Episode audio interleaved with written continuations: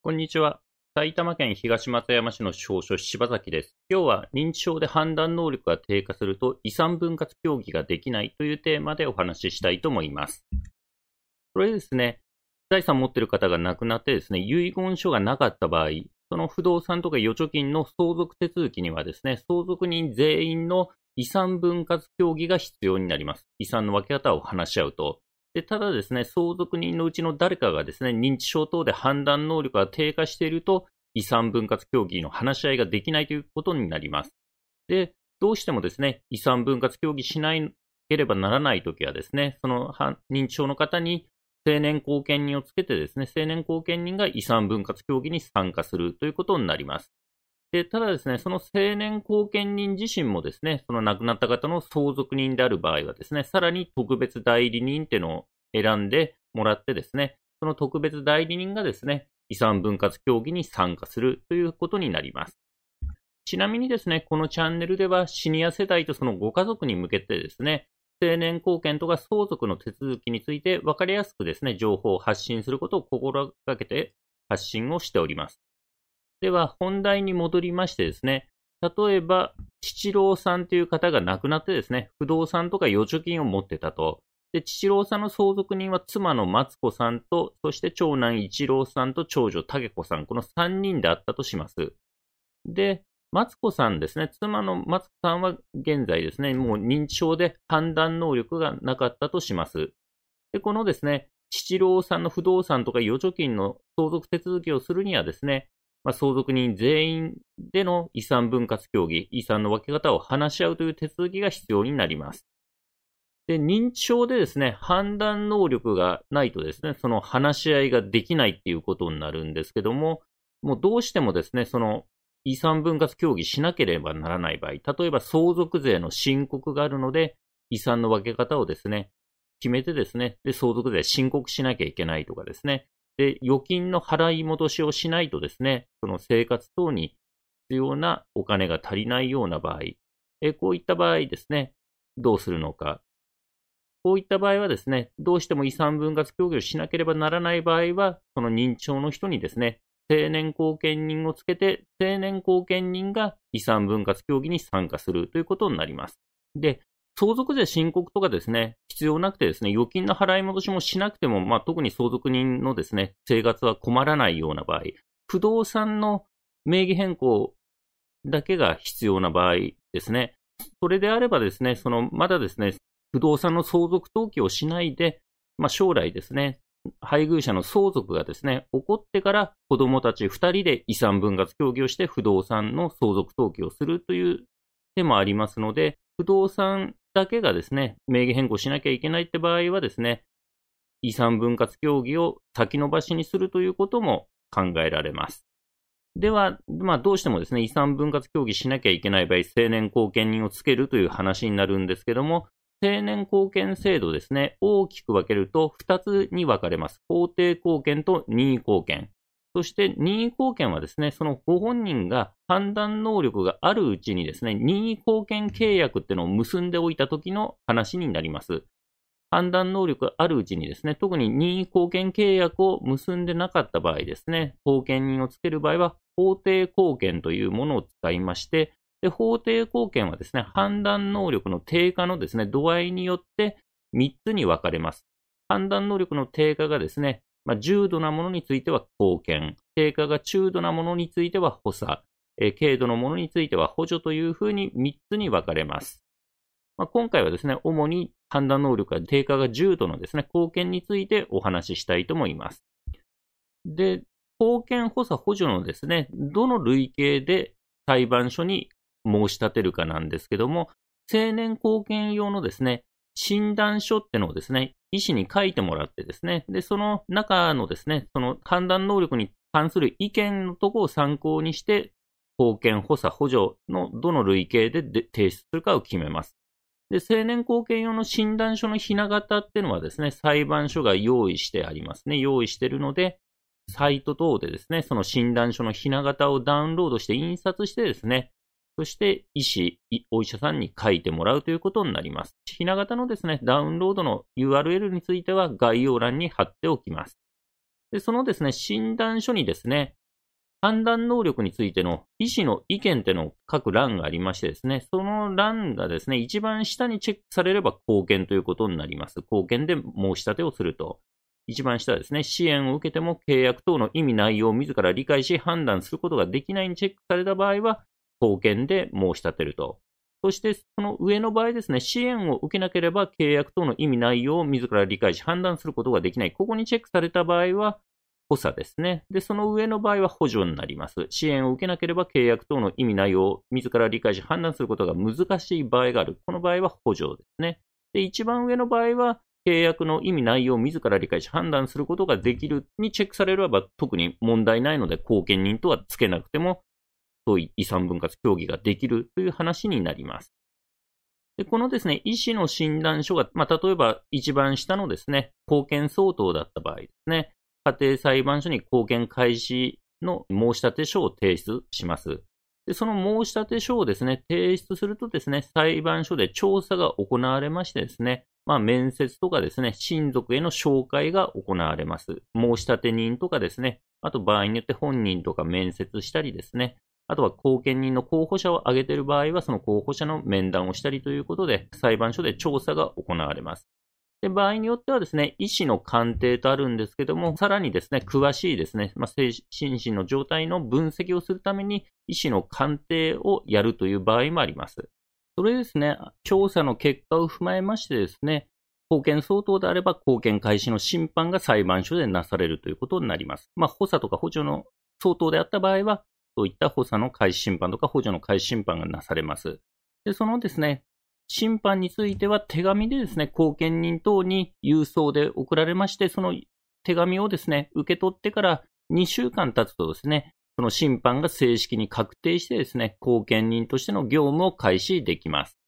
で、後見、定年後見の注意点なんですけども、裁判所、家庭裁判所に後見開始のですね、申し立てをする際に、候補者、後見人の候補者として親族を挙げておくこともできます。ただ、最終的にはですね、家庭裁判所が青年後見人を誰にするか決めますので、場合によってはですね、その司法書士とか弁護士とか専門職を選んでしまう場合もあります。例えば、長男をですね、長男が自分で自分をですね、後見人にしてほしいということで裁判所に申し立てを行ったとしてもですね、例えば他の家族が反対したりですね、またですね、財産、ご本人の財産が多かったりとかですね、後見になった後に複雑なですね、何か手続きをしなきゃいけないような場合は、長男をですね、後見人にしないで裁判所がですね、専門職を選んでしまう可能性もあります。で、専門職が後見人になるとですね、その後見人報酬っていうのが継続的にかかります。月額2万円から6万円が目安として裁判所出してまして、ご本人のですね、預貯金等の流動資産によって変わってきましてですね、例えば流動資産、預貯金が1000万から5000万の場合は、後見人報酬月額3万から4万。えー、5000万、流動資産が5000万を超えてくると、後見人報酬月額ですね。5万から6万とかいうふうに目安を出しております。続いてですね、後見人に選ばれた場合、どういったことをやるのかについて説明をします。例えばですね、まあ、その親族が後見人に選ばれた場合ですね、まず財産調査と財産目録の作成をすると、ご本人の財産調査をして、で、目録、財産目録を作って裁判所に提出します。で、後見人はですね、家庭裁判所の監督下でご本人の意思を尊重し、かつですね、本人の心身の状態や生活に配慮しながら、本人に代わって必要な契約を結んだり、財産を適切に維持管理していくという職務があります。で、またですね、定期的におおむね1年に1回ですね、裁判所、家庭裁判所に報告書を提出して、裁判所の監督を受けるということになります。で、まずですね、後見人としての職務、財産管理っていうのがあってですね、財産管理としてはどういうことをやるかというとですね、まあ、例えば相続における手続きなどをすると、遺産分割協議、まあ、今回の遺産分割協議みたいなのをすると、で、遺産分割協議の注意点としては、法定相続分は確保しなければならないというのが一般的です。まあ、今回ですね、配偶者のですね、法定相続分は2分の1なので、後見人としてですね、遺産分割協議をする場合はですね、法定相続分2分の1以上をですね、確保するという話になります。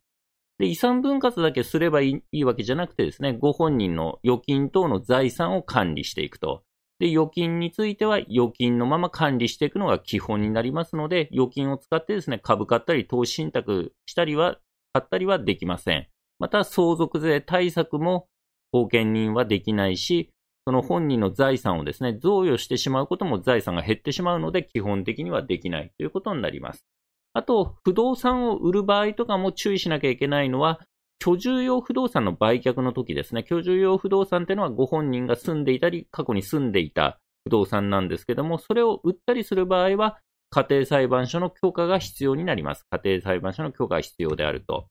で、ただ、裁判所の方はですね、その売る、例えば不動産を売らないと生活費が足りないとか、そういった合理的な理由がないと、居住用不動産のですね、売却を許可しない可能性がありますので、ご注意ください。その他、財産管理のほか、後見人はですね、心情看護というのもやります。本人の心情看護。例えば本人の生活、医療、介護などに関する契約や手続きのことになります。まあ、こういったですね、医療に関する契約を結んだり、介護に関する契約をしたりですね、要介護、要支援認定の申請とかですね、まあ、そういったことをやるということになります。で、今回ですね、例えば、父郎さんが亡くなって認知症の松子さんにですね、まあ、後見人として長男一郎さんがついたとします。後見人として一郎さんが選ばれたと。ただ、七郎さんのですね、遺産分割協議をするのに、一郎さんもですね、自分の相続人の立場として参加するということになります。自分の子供の立場として参加するし、松子さんのですね、後見人としても参加してしまうとですね、え利益相反が起こってしまうと。例えば、一郎さんの取得分が増えれば、マツコさんの取得分は減るし、マツコさんが増えれば、一郎さんは減るというふうにですね、まあ、利益がですね、相対してしまうと。で、こうなった場合はですね、遺産分割協議をするために、さらにですね、特別代理人ってのをつける必要が出てきます。特別代理人ってのをさらにつけて、特別代理人がマツコさんのだを代理してですね、遺産分割協議に参加するということになります。ただですね、青年後見人にですね、監督人、後見監督人がついている場合はですね、その後見監督人ってのが青年後見人に代わってマツコさんの代理として遺産分割協議に参加するという話になります。監督人がついているときは、一郎さんと竹子さんと後見監督人で遺産分割協議をするということになります。で、後見監督人はじゃあ今回ついてなかったので、特別代理人を選任するという話になったとします。で、特別代理人の選任申し立ては家庭裁判所にします。で、特別代理人にはですね、特に資格などは必要ありませんので、誰か身内の人をですね、特別代理人の候補者として家庭裁判所に出しとくこともできます。例えば、マツコさんのですね、兄弟、姉妹をですね、特別代理人として申し立てると。で、裁判所の方はですね、申し立てがあるとですね、そのご本人との関係とか利害関係の有無から、まあ、適格性を判断して、適格性があるということであれば、その候補者を特別代理人に選ぶということになります。で、ただですね、まあ、特別代理人も遺産分割協議をやるときはですね、そのマツコさんの法定相続分は確保しないといけないというのが基本になります。二分の一以上をですね、